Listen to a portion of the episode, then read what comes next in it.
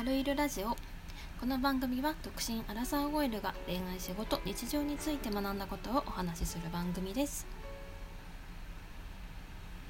はい皆さんこんにちは。春いるです。いかがお過ごしでしょうか？今日はですねあのショートフィルムのお話をしようかなと思っております。あのこのラジオとはちょっと別にあの今までショートフィルムの世界というねあのラジオをさせていただいているいたんですけれどもそこでいつもご紹介していたあの映画ミニ映画短編映画というものですね。あの10分程度からなる、えー、ショートフィルムというものがございましてでその短編映画がね私はすごい好きであのアルバイトしてたぐらい好きだったんですけど あの今はね映画館ではなくてあのウェブの方であのウェブシアターっていうのかなネットシアターっていうのかな、まあ、そういう形であのオンラインであの見れる映画がありましてそれについてお話をしたいなと思っておりますで毎週私が見てるあのブリリアショートショートシアターオンラインっていうところがあるんですがそちらでは毎週金曜日に新作があの発表されるのであの昨日あ昨日じゃない金曜日 金曜日にせ、えーと、発表される、え、作品がありますのでそちらについてお話ししようかなと思います。えーと、公開されたのは8月あそれ3月の20日に公開された「マリーナの海」というお話です。でこちらはですねダウン症の女の子のお話なんですが3月21日は世界ダウン症の日ということであのね、知らなかったんですけど今日があの3月21日ダウン症の日らしいですね。なのでねなんかそうそうがちょっと今日ねあの2本撮りになるんですけどあの今週のお題トークと,、えーと、ショートフィルムのお話を今日は2本あの公開させていただいておりますあのねちょっとこうダウン症について考えさせられるというかダウン症ってどういうものか私はちょっとよくわかんないですけどまあ普通にこう暮らしていけるようなちょっと障害がある感じなのかなって思いますね。はいということで、あのー、あらすじを読ませていただこうと思います、えー、マリーナの海というお話。15歳のマリーナはお姉さんが友達と海に行くことをとても羨ましがっている。しかし生まれ持った障害もあり一緒に行くことはかなわない。マリーナはどうしても諦めきれず自力で海に行こうと冒険を試みる。まあそんなお話となっております。このお話この作品は2016年に制作されておりましてニューヨーク国際子ども映画祭や実写部門優秀賞アスペン国際映画短編映画祭アメリカの、えー、2つ？2つほどあの賞を取っている作品のようですね。16分42分の作品となっております。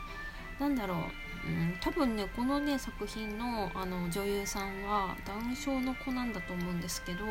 こうちょっとこう目がね寄りがちになっちゃってたりとか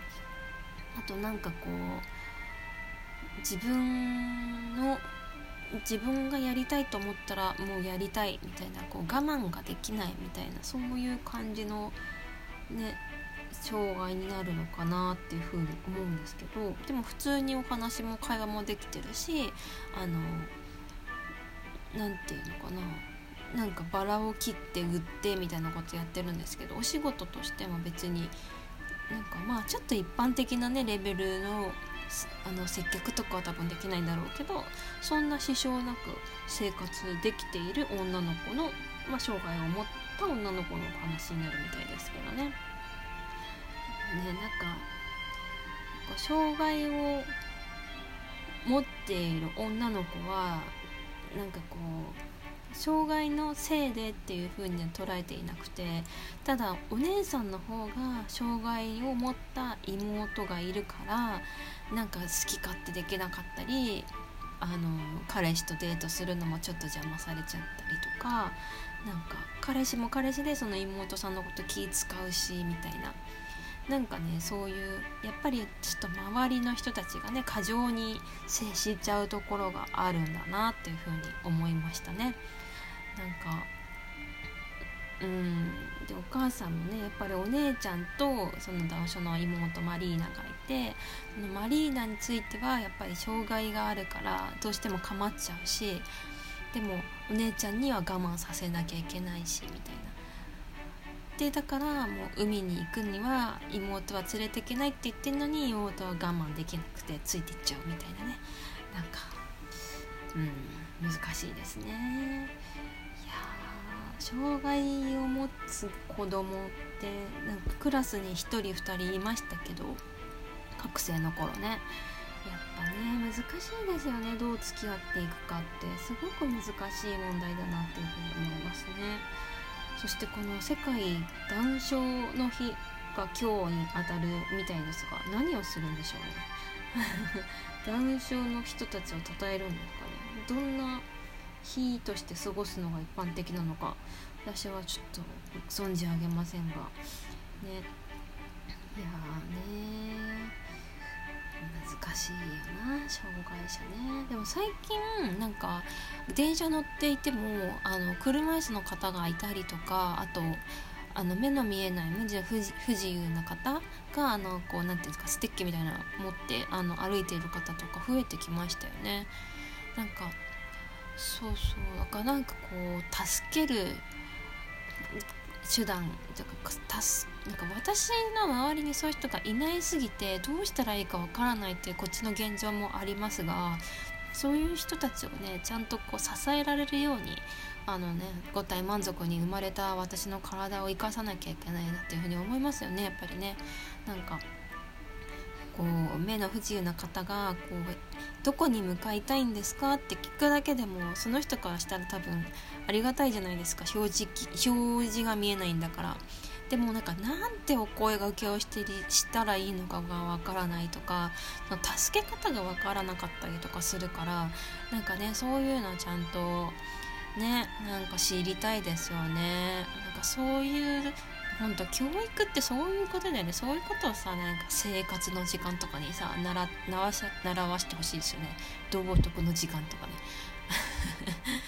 小学校の時ありましたよね。生活道徳。私なんか好きな科目何ですかって言われたら絶対道徳とか答えてた図工とかね。絶対役に立たないやつ。あの国語算数理科社会は大嫌いだったそんな話はどうでもいい。はいということでえー、っとですね何だろう。あそうそうショートフィルムというのは、まあ、10分から20分くらいの作品の短編のね映画があの見れる作品となっております。こちらはですね Twitter などでログインすると無料で見れますのでぜひ気になった方はチェックしてみてください。この作品は16分42分の「マリーナの海」という作品が、えーと、昨日より公開されておりますのであの気になった方はチェックしてみてください。というわけで今週今週も今週も今日も本日も 最後まで聞いてくださった皆様ありがとうございます。コメント質問もお待ちしております。あそうだその前にですねあのコメント質問といえばコメントをくださった方がいらっしゃいました。ありがとうございます。えっ、ー、とラジオネームアスパラベーコンさんという方からですね。えーと、コメントいただきました、えーと、ショートフィルムの世界からちょこちょこラジオを聞かせていただいてます。元彼氏さんと遊んだ話などをラジオで聞きお二人の友仲の良さそうで本当に良かったなと思いました。これからも応援しております。ということで、えー、アスパラベーコンさんありがとうございます。あのーショートフィルムの世界からちょくちょくというお話をいただき感激いたしました。ちょっとねこういろいろ私の中でもショートフィルムの世界っていう風なさあのネーミングでやっちゃうとちょっとなんかいろいろこうやりたいことができなくなっちゃうという風に思っちゃってあの変えちゃったんですけどあのね、そんなお話。そこを知ってからも私の作品私のラジオを聴いてくださっていることがとても嬉しく思っております。そして元彼氏さんはあのようやく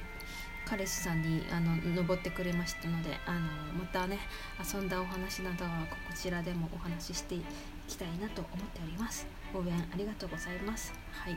そんなこんなでこんなお話あのコメントもお待ちしておりますのであのぜひねあの送ってくださったらとても喜びます。嬉しいです。